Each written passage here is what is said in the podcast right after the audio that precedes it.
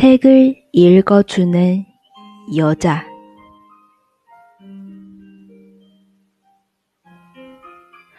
마음속에 아름다운 추억이 하나라도 남아있는 사람은 악에 빠지지 않을 수 있다.